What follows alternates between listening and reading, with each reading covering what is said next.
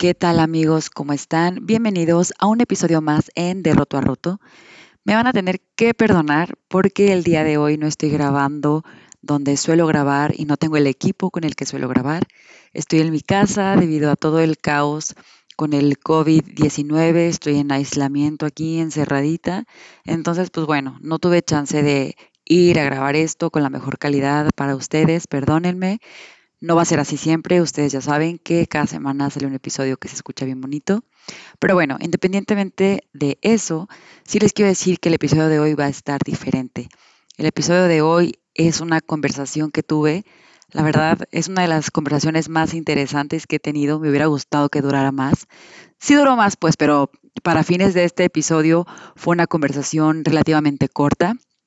Tuve la oportunidad de conversar con uno de los personajes y con una de las personas que está en redes sociales como llamando demasiado la atención, no solamente por el contenido un poco pesado en sus, en sus posts, porque su contenido es como muy reflexivo, pero muy crudo, muy directo, eh, tal cual como él lo dice, es un contenido bastante desnudo. Es una persona que la verdad admiro mucho porque es transparente, es quien es y mm, actualmente él es caricaturista e ilustrador, pero él un tiempo de su vida fue pastor. Entonces, si no saben de quién, de quién hablo, estoy hablando de Naked Pastor, así es como lo encuentran en redes sociales. La verdad fue una conversación súper bonita, el hombre es demasiado inteligente, es demasiado agradable. Me sentí en casa hablando con él, sentí que estaba hablando con alguien que entendía perfectamente lo que yo estaba hablando. Así que los invito a conocer su trabajo, los invito a conocer sobre sus reflexiones.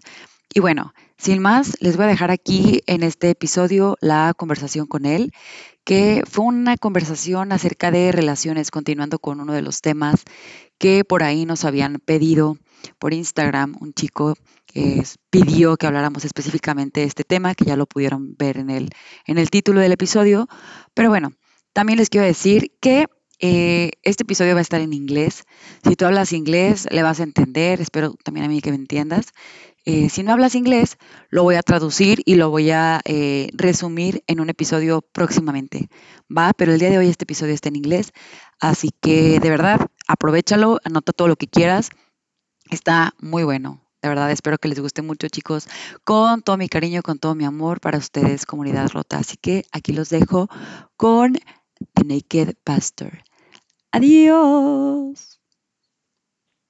Perfect. So, David Hayward, better known as the Naked Pastor. It is such a, place, a pleasure to have you here in this space where we know that we are all broken. Yeah. Welcome to De Roto a Roto, your favorite Mexican podcast. thanks for having me. No, thanks for thanks for um, attending this invite. So you are so well known not only because of your illustrations, but because of your heavy posts and not because of the art itself, but because of the ability you have to say so many things in just one image. Mm. Um, you are like a voice to many people that don't know how to put feelings in words. so I can imagine that this is the question that all the people is asking you all the time. Uh, why do you call yourself Naked Pastor? Well, uh, thanks, Andrea, for having me on your show. It's my pleasure. Um, and hello, everybody, everybody out there around the world. Um, I I started my blog, um, Naked Pastor. It was like 2005, and I was a pastor at that time. I actually pastored a church, and I wanted to start a blog where people would see the real life of a real pastor. Like I wanted them to see behind the curtain and and and see what the life of a pastor was really really like. So I was going to be honest. I was going to tell the truth. I was going to be raw. I, I wasn't going to adorn myself with, you know, pastoral authority or being right all the time. I wanted them to see my struggles and my joys and my questions and doubts and fears and, and all those things. So so naked r- really means um, um, unadorned, like just being raw and real and authentic and honest and transparent, all those things. So that's why I call myself the naked pastor. Cool. Yeah. So I came to your profile because someone, I guess my sister, shared with me a very powerful image that totally made sense with my situation at that time. Okay. It was the image of a couple, to be more specific, a marriage, right? That was uh, like laying on the bed, but they were divided by church. Oh man, that totally hit me, you know? Because for me, uh, last year, 2019, Mhm. was the year of deconstruction, like personally. The Okay. year, the year that I asked um, hard questions to myself, to God, to my husband, to everything that I was doing. Mhm. So, getting to know you and getting to know your work and everything that you are doing, like on a daily basis, because I've seen that you are very active on social media, which is actually so cool. uh, it has been such a relief. And I'm sure that not only for me, but for many people. And getting to uh, read your thoughts and all the lessons that you have learned mm, through years, it has been like a support to understand that there's nothing wrong with asking tough questions, um, even the ones that you are not not supposed to be talking about, right? Right. Yeah. So, um, in this podcast, um, recently we have been talking about relationships and how these are constructed uh, Mm. in our churches and, and how sometimes we get so confused because of the lack of, of information that we receive Mhm. in our institutions, right? Or how we are, um, how they um, teach us that you should be married after so many years of a relationship, or that you should marry a specific person, or because some prophetic spirit on the air told your pastors that this is the right person for you, or whatever. And uh, so many people get married like at a very young age and i'm just saying all of these things because um, as we have been talking about relationships we realized that we have never talked talked about divorce um, because we don't feel like we are like experts on the topic or uh, that we have like a lot of knowledge about the topic Mhm. but one of um, our um, followers sent a message and he said, "Hey, can you please talk about this topic because uh, I'm I, I I recently divorced and I'm not sure how to go on with my life." And so, Yeah. just like I, I would like to talk about that in this uh, episode, like in Mm. relation about relationships in general, but specifically about divorce. But not only divorce um, in a couple, but how do we separate from our old thoughts and how do we decide to let die some things in our lives Mhm. so yeah Yeah, that I'm that's a really really important topic for me right now. In fact, I've written a lot of posts about marriage and um, when people start going into deconstruction. My wife and I were married very young. She was a teenager, uh, 19. I was 21. that's Um, young yeah, very young, and we're still together. But uh, when we left the ministry 10 years ago, it was 10 years ago this month, uh, when we left the ministry, that's when our marriage went through a real struggle. We went through a really hard time because we we grew up in the church, we were saved in the church, we met in the church, we got married in the church, you know, dated in the church, married in the church, and then we were in the church our whole lives. We went into the ministry, uh, and we were totally like together, like glued together. Mhm. And um, but then when we started, you know, questioning our beliefs, Mhm. uh, that's a very private, personal journey. So I went on my, you know, quest or journey, and she went on hers, and suddenly we we didn't feel uh, as close. Uh, that felt like the glue that held us together was gone um, because we we thought it was the church and our beliefs that kept us together, and it took a couple of years of patience, um, going to see counselors, uh, talking and talking and talking, and um, it took uh, took two years really before we figured out that what really held us together was our love for one another and respect for one another, and not the church. And um, so that we made it, and our marriage is better now than ever. But it, it went through a really hard time, and I, I feel for people. Um, I'm really concerned because I see a lot of marriages blow up and and end and go through divorce because uh, they don't know how to navigate um, the deconstruction that they're going through. It's really, really upsetting. Uh, it's very difficult to do.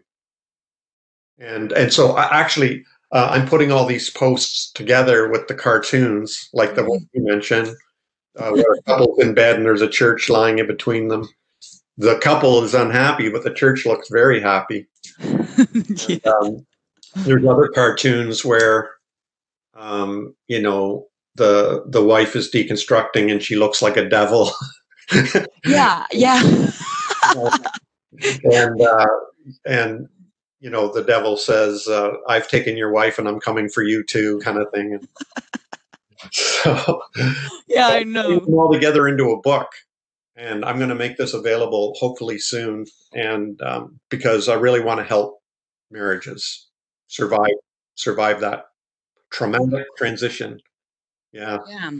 Yeah, it's tough actually because um I love the fact like one of the things that um I love about your work it's you have also several posts regarding um like you have this one that is like a big circle like this is the size of my questions and this is the size of your answers like yeah yeah like that's like not in marriage right but like as a general um Mhm. view of things especially in our religion.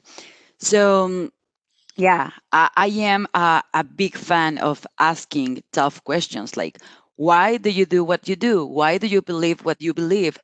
So um, especially to me it was a hard time last year that i realized that what kept me together with my husband was our ministry and the music that we do together and that we met at a very young age like i was 15 and he was 18 when we started to be together and then we Wow. married after eight years so my whole identity everything that i am Mhm. was constructed um, because of who i was with him I didn't I didn't know myself like separate from him from him like apart from him right Right. so it's very tough because I know that that's the way it is for too many people on church like Mhm. even church it's a big part of our identities and sometimes we don't know like what would you do without church and so many people it's like oh I don't know like church is, is everything and it's like the, even even like God doesn't have like the biggest place in our lives, but church, Right. right? Right. So um, Mhm. In all of this, this construct, this construction, the, sorry, the, construction phase. So um, Mm. one of the questions that we were asked is, uh, is divorce really forbidden by God? Does does He hate divorce? Ah, I mean, I don't like divorce. I don't want to get a divorce. Um, and you know, when it talks about divorce, um, and Jesus says, you know, God hates divorce, but um, He made provisions for when it needs to happen. Right? Mhm. There, the provisions were made, um, and I think Jesus says something about uh, it's hardness of heart that leads to divorce, and you know, some people blame that on the person who wants the divorce, but maybe the hardness of heart is from the person who won't change. You know, I think hardness of heart is the unwillingness to change. Mm-hmm. And um, isn't it? I mean, oh, yeah. if your heart is soft, then you're willing to, it's like an open mind and a soft heart. But if you have a hard heart, your mind is closed, you refuse to change. And um, that's what the problem with many marriages. And so I see, for example, very often a woman begins to deconstruct. She starts asking questions, and you know it becomes very uncomfortable. Becomes very unsettling. The husband feels threatened. Uh, feels like things are changing. His wife's changing. He doesn't like it. Um, he isn't the girl he married. She isn't the girl he married. Um, and he refuses to let her change. And he's refusing to change as, as a result. So this this is what I I, I compare marriage to a, a crucible, like a furnace. Two people go in, you you have to you're going to change. You're going to change. Yeah. You have to change and um, you know and if you don't change then that's when the trouble starts and so that's why i encourage people um, like if, if my wife changes it forces me to change. Of course. Mm-hmm. if i change it forces her to change. And you need to be willing to do that. You need to have an open mind and a soft heart to, to let that happen. Because that's that's growth. Yeah. That's what growth is. And it hurts right it's, uh, it's painful. It's not like oh i feel so happy because i'm growing. Yeah. you don't realize that until you are at the end of the process right? No it's very it's very scary. I mean lisa and i my wife's name is lisa. Um it was really scary. I mean there were times there when we we didn't know if we were going to make it and uh, you know i i was I was terrified. She was terrified um, because this whole deconstruction thing, it's not like changing your shirt. Yeah. It's like it's like change your your mind is changing, your heart's changing, your whole life is changing, and everything you thought was real is is going. and you know, you're it's like you're drowning and grabbing at straws for mm-hmm. survival. You know, it's a very scary time. So, so, you know, deconstruction, just you deconstructing, Andrea, or me deconstructing, that's one thing. But when you're in a relationship, in a marriage, man, that, that's like that's like a really scary time. Yeah, it's it's scary, and sometimes it's also frustrating because you you don't realize like you are like okay how is this going to end and then because you have the toughest uh, conversations on your life it's like oh my god i've never thought we would be talking about this. Like yeah. even questions like why did you marry me? Are you with me because i like you? Uh, you like me or it's just that you like the things that we do together? Is it's just that we are good at what we are um, we are good at creating something together but not at like being in intimacy together, like who you are, like who you really are. And mm. through this time, I've been, I've been um, in therapy. In therapy, like I've, I've met really, really good uh, psychologists, and it's been so helpful. Um, uh, I see that there's many people in church that doesn't go, that don't go to a psychologist that so many people is like oh how can you be on therapy? That's evil you know? Yeah. Uh, and it's like come on they are professional. Sometimes yeah. pastors don't have like uh, the tools or the knowledge to take care of those topics that's right, right? and i've learned one of the hard like one of the most meaningful things I've said on this time, it's like, you know what? The girl that you married, she's dead. She's already dead. She does she doesn't exist anymore. You know, I'm a different person now. I'm becoming a different person. I'm growing. I, I'm not that child, that kid that I used to be. And I learned through this uh, season that when you are in a long term relationship, you need to be aware that you are going to be on your partner's funeral several times Yeah. while, while you are alive, right?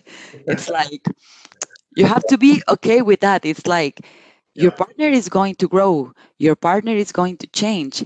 And sometimes, yeah, Yeah. Yeah. Uh, you're yeah, yeah, you're um you're a very interesting person. why? No, it it's uh it's not it takes a lot of courage and a lot of strength to admit you need or want help. And and you want to go to a professional. I'm not going to go uh, you know with my car and try to fix my you know transmission. I'm going to take it to an expert as soon as you talk about you know my relationship's in trouble and i don't have the tools to fix my relationship or to fix myself uh, i'm going to go to a professional and pay money Mhm. to do it, you know. But here's here's the thing, um, and I, I I write about this too when I talk about marriage and deconstruction. Is when I first met Lisa, and I I was actually in the cafeteria at Bible college, and I saw her walk in. I wasn't like, oh, I I will. She believes in Jesus Christ as her own personal Lord and Savior. It wasn't that. It of course. no, it, she. I, I, I saw her face. I saw her hair. I saw her body. I saw her eyes. I was like, I fell in love. Got at first sight. Had nothing to do with her belief system, or if she spoke in tongues, or if she believed in miracles. It was none of that. And and uh, Yeah. so it, you know, and then and then when I got to know her, it was like she's wild. She's uncontrollable in a good way. She's she's intelligent, um, she's kind, and all those things. Now, I admit this was all in the context of Bible college, right? So you assume we're all believing the same thing. So that wasn't even on the table. My first impression was she's absolutely drop dead gorgeous, and secondly, she's got she's just wild woman. I just loved her. You know, she I just fell in love with her and and and you know then it was like we happen to go to the same church we happen to believe the same things we have all that kind of thing so lisa herself the the, the woman i fell in love with yeah we go through a lot of deaths and resurrections in our personal lives and in our relationship but the person i fell in love with what 40 years ago is she's still there. She's still she's she's beautiful. She's wild. She's uh, in she's intelligent. You know, um, she's uncontrollable. She's you know all these things that really attracted me to her. They're still there. They're they're expressing themselves in different ways than when she was 18 when we met. But that what drew me to her is what still draws me to her. And and the the beliefs and everything we have is kind of like air around us. It's not us right? So um that's what i try to tell people is, is she's when people say i don't know if i can stay with this woman she doesn't believe the same things i believe anymore and i'm like is that what really attracted to you to her in the first place was the way you believed seriously no, no, you know. Uh, well, then why don't you? You know, you got to dig deep and get to the root of what is it that attracts you to this woman. And so, so with me, with Lisa, her being um, wild, for example, is she's willing to, like you, Andrea, you're willing to ask questions and to explore and to grow and to stretch and to find things out and to, you know, be honest and be true to yourself and be authentic.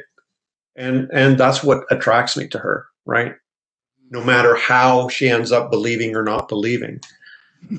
So the way she prayed, you know? you know, when we were deconstructing yeah when we were deconstructing uh you know after we left the church i remember we were driving somewhere and she she asked me she said do you pray anymore how do you pray i was like. I, I didn't know how to answer that question right and those are really difficult times. Really difficult. Yeah. I yeah. know. It's like um, one of the things I said. It was like I, I don't see you anymore. Like really looking for the presence of God. Like what are you reading? What are you interested in? Even the other day, I was asking, um, "What's your favorite YouTube channel?" you know, things that are like, you know, what do you do with your time? So yeah. So one of the things that I think that happens to so many couples, like um, in or outside the church, right? It's that sometimes I think that we give, um, sorry, we take our partners as a given, like, oh, you know what? They are going to stay here forever. Mm. They because we married, you know, and we are never going to be apart from each other like. Here he is the person that is going to be with me all of um, for all my life. And right. sometimes when you start growing and you grow in different ways like you are going to that way and the other person is going to the other way or what is um, very frustrating is when you realize that some things need to change but the other person is like nothing needs to change. Like we are fine. We are good uh, and you're like no no no look at this and look at this uh, we need to move and the other person is like no you are the one that needs to change it's like oh my god then what how are you supposed to go right so i'm saying all of this just to come to um, this mm-hmm. point uh, this concept that i heard you uh, say in a different podcast. This is, you call it uh, spiritual independence.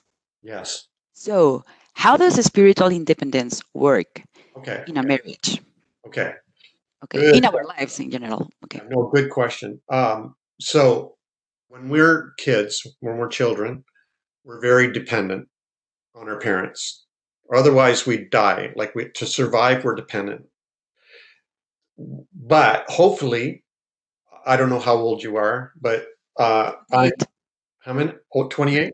28, yeah. Okay. Uh, by now, you should be independent from your parents. Uh, I should be uh, certainly independent from my parents. and uh, even though um, I'm still their child, um, I'm I'm independent. I'm an individual. I live my own life. I don't depend on them for for life. Okay. So, so when you enter into a relationship, hopefully you're independent.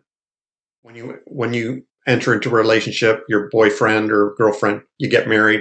Hopefully you're both independent and you agree to come together. That's that's called if you're both healthy, interdependence. Now I don't know if this translates into Spanish or not, but interdependence is you you uh, you're independent he's independent you come together you agree it's interdependence. You de- you know you you agree to depend on each other but it's not it's not a neediness. You're not needy. Mm-hmm. because that's codependence what we call codependence. It's when i can't live without you you know? Please don't change. Things have to stay the way they are. Don't upset anything. Don't you know? Uh, and, and it's this kind of codependence, which is really, really unhealthy, toxic, and and makes a makes a relationship really unhappy. So um, that's why I I think a lot of churches are codependent. I can't live without the church. I I need every word that comes out of the pastor's mouth. I believe I'm not going to question anything. They're in control. I'm going to just trust them for everything. And I'm just going to be a, a dumb sheep in the congregation and believe everything and do everything they say. That's codependence. That's not healthy. An independent person will say, I have the right to believe what I want to believe. I'm going to question everything that I'm taught. And uh, I'm going to question everything they tell me to do. you know, because I'm a I'm a grown person. I'm an adult and I get to choose how to live my own life. Exactly. And that's you know, so when you get together in a marriage or you get together in a church or whatever, you need to be independent and interdependent, not codependent and dependent. So that's why um, I think it's really important for relationships um, to, you know, work on themselves. You work, Andrea, you work on yourself to make sure you're mature and independent. And then when you meet somebody you love, you agree to come together and uh, agree to want each other in your life and and you know um, willingly uh, devote your lives to one another. Yeah, exactly. But not in a needy, clingy kind of way, right? Okay. So, so that's why I call it spiritual independence. Um, a lot of people get upset about it and say, "Well, we're not supposed to be independent. We're supposed to be in community." And I'm like, "Well, no, I can be independent and still be in community." Exactly. If I'm dependent and go into community, then it becomes very sick. That's not healthy. Then who you are? Yeah. People that is not uh, independent, they most of the time, yeah, they don't know who they are. No, no, that's right. Yeah, yeah. exactly. They are who other tell them that they are mm-hmm. supposed to be, or yeah, they are the entities based on someone else. So, talking about this um, um, spiritual independence, I, I have this question. Um, we are, um, how do you say, well, well, they teach us that in a marriage we have different roles. If you're a man, if you're a woman, right? So that the man is like the head of the family, he's the leader, he's the one, you know? And of course, you are the one that serves, the one that helps. I, I, I do not disagree those things. But what happens when one or the other, like if, if the man does not have the ability or hasn't um, been trained on being a leader, or it's not like his essence, I don't know how to say this, but it's not like part of his personality to be like a leader and like this alpha or I don't know how to call it. Mm-hmm. And what happens when a woman it's like yeah yeah yeah to everything like without thinking like how does these roles are really supposed to work like according to the bible but you know you know what i mean yeah i do look lisa and i we've been married a long time we never defined our roles ever never Lisa said, okay, this is my job. This is your job. You lead the way. I'll follow. I'll do the dishes. You know, it's never been, we've never defined our roles. We just live, you know, married and, and then lived together and just figured things out as we went along. We were never concerned about who's the head of the house and who's the spiritual head of the family and who's submitting to who and all this kind of thing. When, when you love one another, that kind of stuff doesn't come into the conversation. I I don't think so. And you have the Bible, which was written, you know, two thousand plus years ago by men who grew up in a patriarchal society. Mm-hmm. Um, how do you say patriarchal in uh, Spanish? Patriarcal. Okay, patriarcal. O patriarcado. Oh, oh okay. So uh, that was the society in which Paul and all them grew up in. So that, uh, yeah, of course, men were the head of everything and ruled everything and led everything. And of course, the women submitted and obeyed and, you know, followed. Uh, but, you know, I, I, I think, um, you know, there's that verse where where Paul says in Ephesians, I think it is, where the the wife submits to the husband, and then he says, "But we should all submit to one another," kind of thing. But everybody focuses on the wife should submit to the husband. Exactly. Right. So this day and age, um, like our marriage has worked wonderfully. We're still in love. The romance is still there, and we've never ever talked about who does what and whose role is what and you know who's the head and who's this or that never ever because I, I don't think i don't think love does that to be honest Yeah. It's like you go on and you you construct a life um, taking care of the other person and looking uh, looking forward um, looking for the good of both parts. Like hey we're going to grow. We're going to do this for for the good of both right? Yeah even even even parenting. We have three kids. They're they're all grown up now. Never ever did we say like our parents said you'll you'll do it because i said so. I'm your father. You'll you'll do it because i said so. Never ever did we talk like that with our kids. Because i don't think this modern day i don't think love talks like that. I don't think love talks like that. You'll do it because i said so. What kind of authority? That that's authority right? Mm. and um, so uh, we didn't even do that with our kids. Never did we say, "You'll do it because I said so." I'm your father, and you'll do as I say. No questions asked. Um, we don't. We just didn't talk like that. Now, raising our kids was one of the most stressful things I've ever done in my life. i can imagine i can imagine that's why i have a dog but they're amazing. They're amazing young adults now, and they're independent, and they're smart, and they're funny, and they're spiritual, and they're happy, and you know, um, and they're our best friends. So um, I just, you know, all that stuff in the in the marriage. If if you're like um, you're going to a therapist, let's say a psychologist, and they're they're helping you to grow. You don't but you might go to a pastor who says, well, you need to submit, you need to follow, you need to obey, you need to stay in the home, you need to, you know, have sex twice a week, you need to, you know, whatever. And, and, um, that's just not what love does, yeah in my opinion.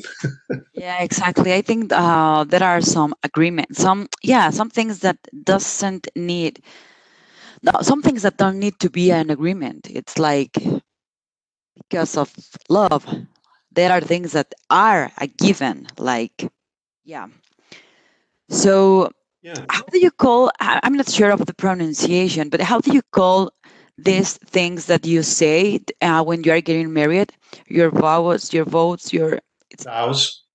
vows Yeah. vows Right. so the other day i was asked like because i was you know i was so desperate and i was like oh so what what if i decide to to leave or whatever no? And they then i i was asked and what about your vows? And i was like what about them?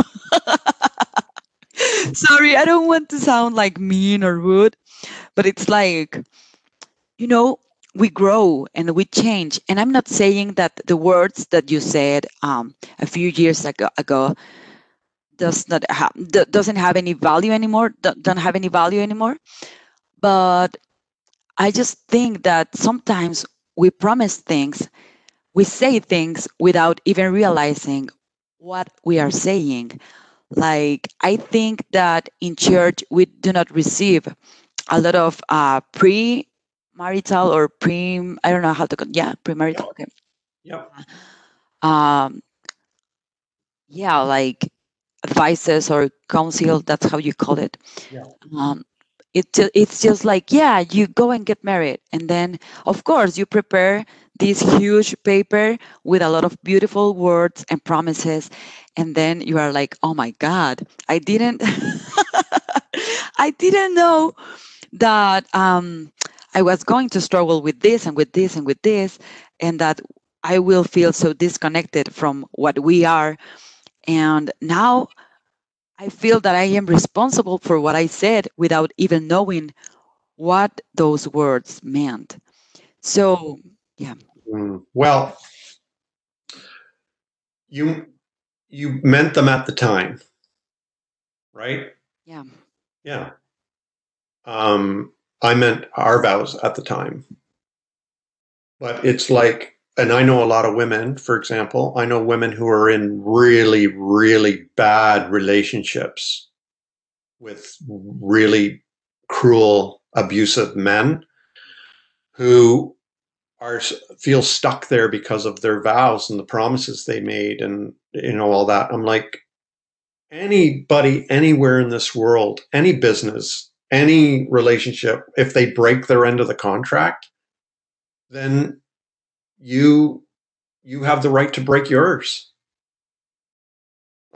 Like it, it just you said for better for worse. I'm going to love you for better for worse in sickness and health. But and they said the same thing. But what? And at that time, you meant it because there was love and acceptance, and you were had good conversation. There was openness. You felt free. What if now you feel trapped?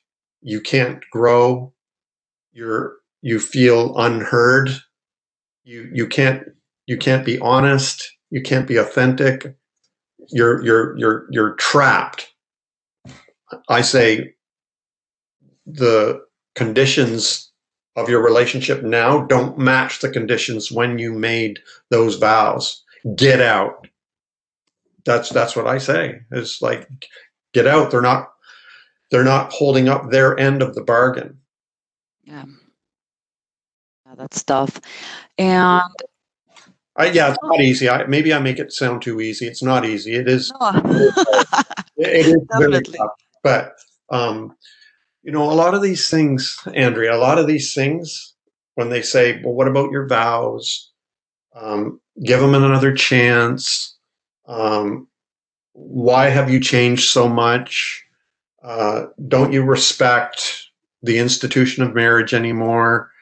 Uh, what? Why don't you believe anymore the same way? All these things are ways to keep you from changing. All these are ways to keep you in a terrible place, to keep you unhappy. You know, uh, and and you're thinking to yourself, I want to be free. I want to be happy. I want to be in love.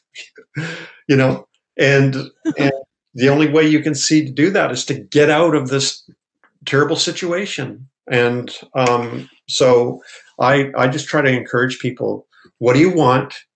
A lot of people have a hard time answering that question. What do you want? I've been there, yeah. what do you want? And how can you get it? And a lot of people are like, oh, that's so selfish. But you know what? That's that's life. Your your your job is to take care of yourself. That's your number one job is to take care of yourself. What do you want? What are you going to do to get it? And um, you know, I think uh, a lot more people, if they could answer that question, would be walking out of very toxic relationships and churches and jobs and all kinds of things. Um, so that's my advice yeah, because if you think that way, then you are selfish because you gotta take care first of the other. Like, uh, that's what what they teach us, right? Like, no, no, no, no, don't think on you. You ha- you gotta think on him or in whatever. And it's like or her. Um, mm-hmm. It's like, oh, that's also tough. It's like, oh my God, I feel that I have to do something different, but they are telling me what to do. And it's like i don't want to disappoint them. I don't want to um, fight or anything. I just want them to listen to me. I, I would like them to understand what i'm saying because i totally understand what they are saying. I understand everything. And yeah it's tough. And so the other day this uh, guy sent a message um, mm-hmm. and he said that uh, he was divorced that he um, his wife let, left him. So I do you think it's different uh, when a woman leaves than when a man leaves? It's it's the same. It's the same, right? It's totally the same. So how yeah. how can how can a person that is experiencing that, like you know, um, how can they move on with their lives? Like, yeah. So let's get back to this woman who leaves thing. This is what I noticed a woman leaves a, a, a marriage and everybody goes, what a horrible person she is. a man leaves a marriage. What do they think? She must have been a horrible woman. why is it always the woman? No, seriously, why? Why is it always the woman? What a terrible, what a terrible woman. She left her husband. The husband leaves. She must have been a terrible woman. I anyway. Yeah. So what do you do when you? Uh, let's get on. What's the next question? What do you do after you um, leave a bad marriage? I guess um, for for both parts, what happens like uh, in in the in the case of this guy, uh, his wife left, so he's he's asking a lot of questions. He's confused. He he's like, oh my god, I love her. Why did she did she leave? Everything. So how can he move on with his life?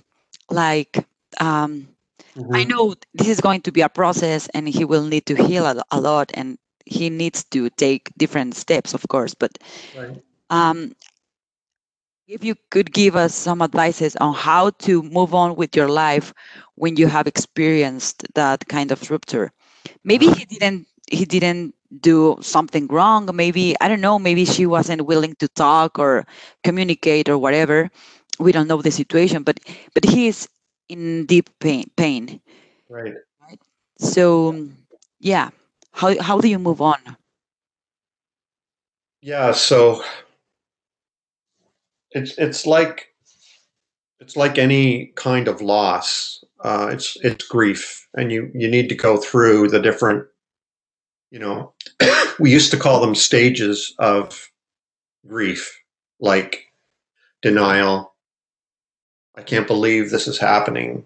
You know, and then there's there's anger um, or, or, or bargaining. Please stay. I'll do anything please stay. I'll do anything. I'll change or whatever. Then there's anger that you let this happen. And then there's depression that there's nothing you can do about it. But then when you finally get to the acceptance stage where, okay, this is my new life now. This is what life looks like. And I'm going to learn how to um, live it. So if you're you know, if you're intentional, if you want to be happy again, you need to feel the feelings. That's what we tell our kids. Feel the feels. Feel the feels. if, you're, if you're in denial, if you're bargaining, if you're angry, if you're depressed, feel those feelings. Let them let them work in you and process those feelings so that you can move on. You know, it's the people who keep denying their feelings of anger or sadness that have to keep going back there. So feel the feels, and eventually you'll get to a, a place where you know you're of acceptance, where this is me, this is my new life, this is who I am now. Oh, there's another beautiful woman. I'm going to go and talk to her. You know, so you know that that happens, and for some people it might be a year. For some people it might be five years. I don't know, but feel the feels. That's what I that's what I tell people, and get help like you, like me, we believe in the value of having a good counselor. We know how much they can help us. Get help. Go talk to a, a counselor. Um, they'll really help speed up the process. Yeah. yeah. So cool. so cool. So cool. Oh, this uh, this is one of the uh, greatest conversations I've had in my whole life. You know. Thank you. no, thank you. It's fun. Your English is really, really good. Oh, thank you so much. That's because of my job, I guess. oh, yeah. Yeah.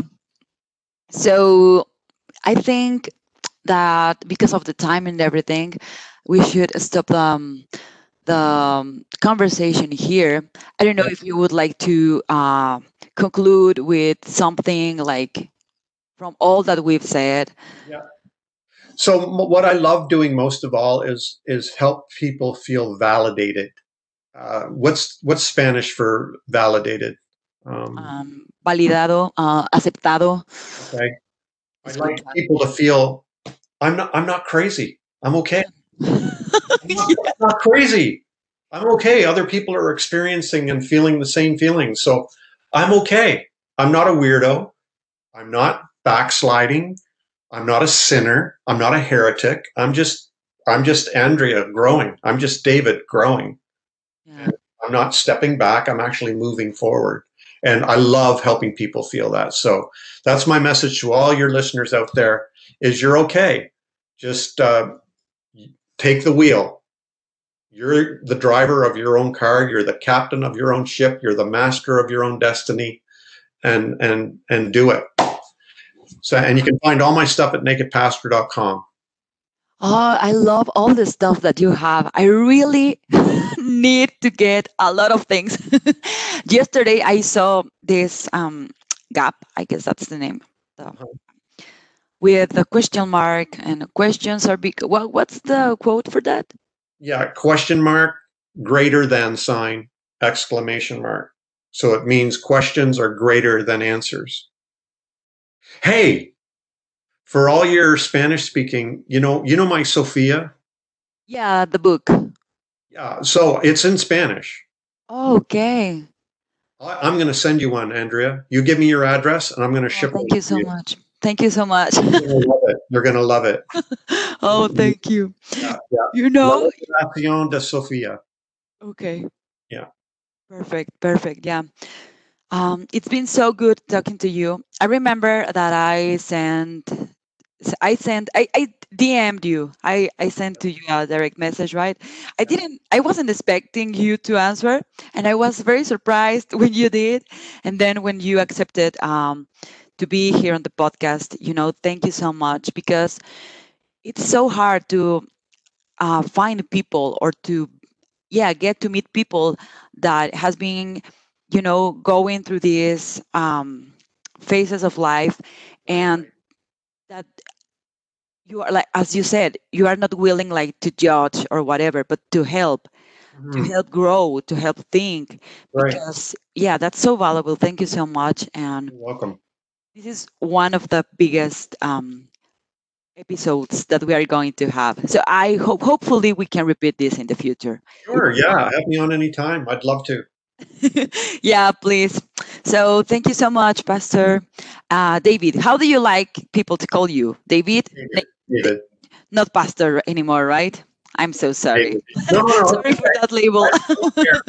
I'm just a guy. I'm just a man. So David is good. okay, perfect. So I'm going to stop the recording and then I will get back to you. Okay. Thank you. You're welcome.